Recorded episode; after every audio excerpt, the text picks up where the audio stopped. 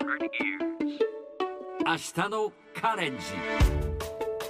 Nikki's Green English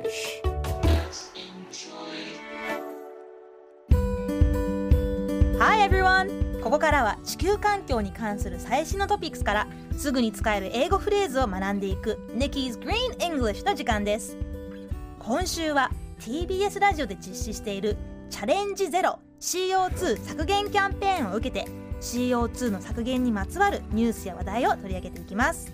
それでは早速今日のトピックを Check it out! これはイギリスのガーディアンの記事の見出しです。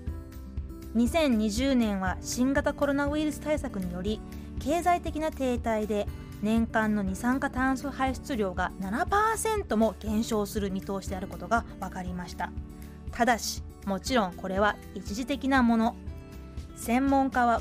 このまま CO2 の削減に関する十分な対策を取らないままだと。来年以降は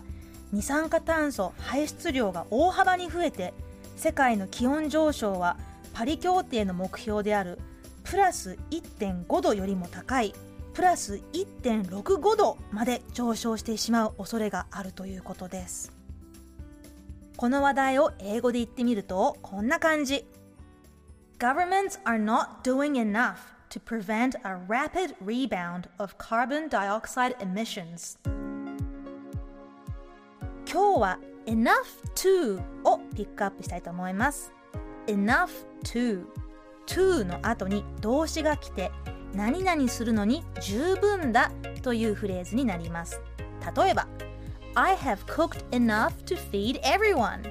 みんなが食べるのに十分な量を料理したよ。など。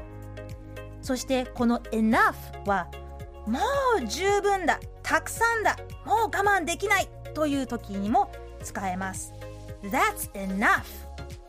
もう我慢の限界だもう十分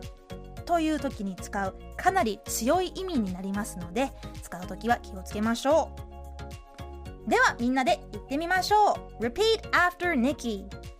Enough to Hey, very good Enough to Enough to 最後にもう一度ニュースをゆっくり読んでみますね Governments are not doing enough to prevent a rapid rebound of carbon dioxide emissions ということで Nikki's Green English 今日はここまで しっかりと復習したいという方はポッドキャストでアーカイブしていますので通勤通学お仕事や家事の合間にチェックしてくださいね See you next time!